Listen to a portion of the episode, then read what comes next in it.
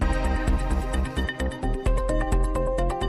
Norbert Navarro, à la une de la presse hebdomadaire et magazine aujourd'hui, les dégâts pour Emmanuel Macron dans l'opinion des Français provoqués par la réforme des retraites. Et pour l'instant, c'est Marine Le Pen qui tire les marrons du feu. Selon un sondage IFOP pour le journal du dimanche, avec 32% euh, de Français satisfaits de l'action du président, la cote de popularité d'Emmanuel Macron perd deux points en février pour atteindre son plus bas niveau depuis trois ans. Cet indicateur de bonne opinion d'Emmanuel Macron a ainsi reculé de 6 points au total depuis la rentrée de septembre et le coup d'envoi de son projet sur les retraites. Quant à celui de Renaissance, le parti présidentiel, il est sur le toboggan avec seulement 28% de bonnes opinions, pointe le JDD. C'est 15 points de moins que la cote de popularité de la précédente formation macroniste, La République En Marche, à l'automne 2017. Et en effet, cette enquête indique que pour 46% des Français, Marine Le Pen incarne le mieux l'opposition à la réforme des retraites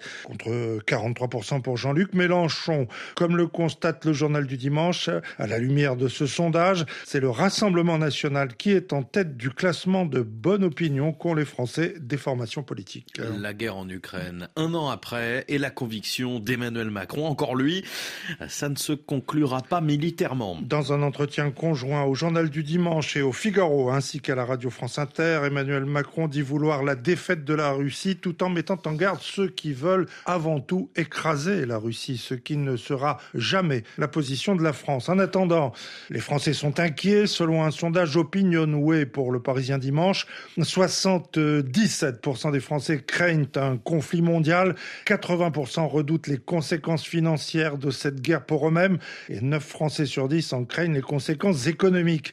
Et si 72% d'entre eux soutiennent les sanctions économiques contre la Russie et 2 sur 3 les livraisons d'armes à l'Ukraine. 62% des Français pensent que ce conflit prendra fin par une négociation, indique encore le Parisien dimanche. La guerre en Ukraine, elle est à la une de l'Obs, de l'Express, du magazine Le Point ou encore de Polka. Sur sa une, Le Point demande si le pire est à venir. Sur celle de l'Obs, un soldat ukrainien, pelle à la main, creuse une tranchée déjà profonde, le nez en l'air, scrutant le danger qui pourrait tomber du ciel. L'Ukraine doit vaincre, lance celle de l'Express sur le dessin d'un point brandi. Dans ce magazine, l'écrivain américain Jonathan Little dit que la Troisième Guerre mondiale est déjà là, qu'on le veuille ou non.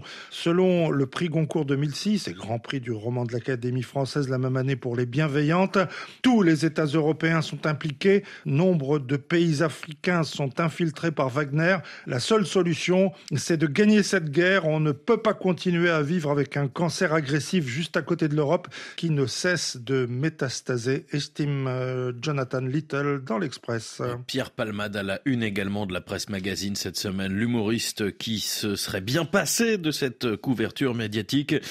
La raison de cette couverture, c'est un dramatique accident de la route qu'il a provoqué alors qu'il avait consommé de la cocaïne. Et ce matin, le journal du dimanche signale qu'en 2021, le comédien et un de ses passagers avaient déjà été impliqués dans une affaire de stupéfiants. Le JDD révèle ainsi qu'une semaine avant l'accident, l'un des deux passagers de la voiture conduite par Pierre Palmade avait été condamné par un tribunal à une peine de 12 mois de prison dans une affaire de trafic de drogue.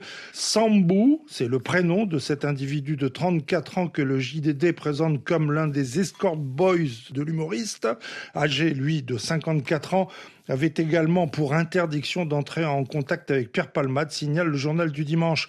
Dans cet hebdomadaire, le ministre de l'Intérieur propose le retrait des 12 points du permis de conduire pour toute personne qui conduit alors qu'elle a consommé de la drogue. Gérald Darmanin souhaite aussi renommer en homicide routier les accidents mortels liés à la drogue et à l'alcool. Quant à Paris Match, ce journal, ce magazine, enfin, raconte le crash de Pierre Palmade et signale qu'il consacrait 5000 euros par semaine à l'achat de drogue. Une vraie descente aux enfers. Norbert Navarro pour la revue de presse. Merci beaucoup. À la semaine prochaine. À la semaine prochaine.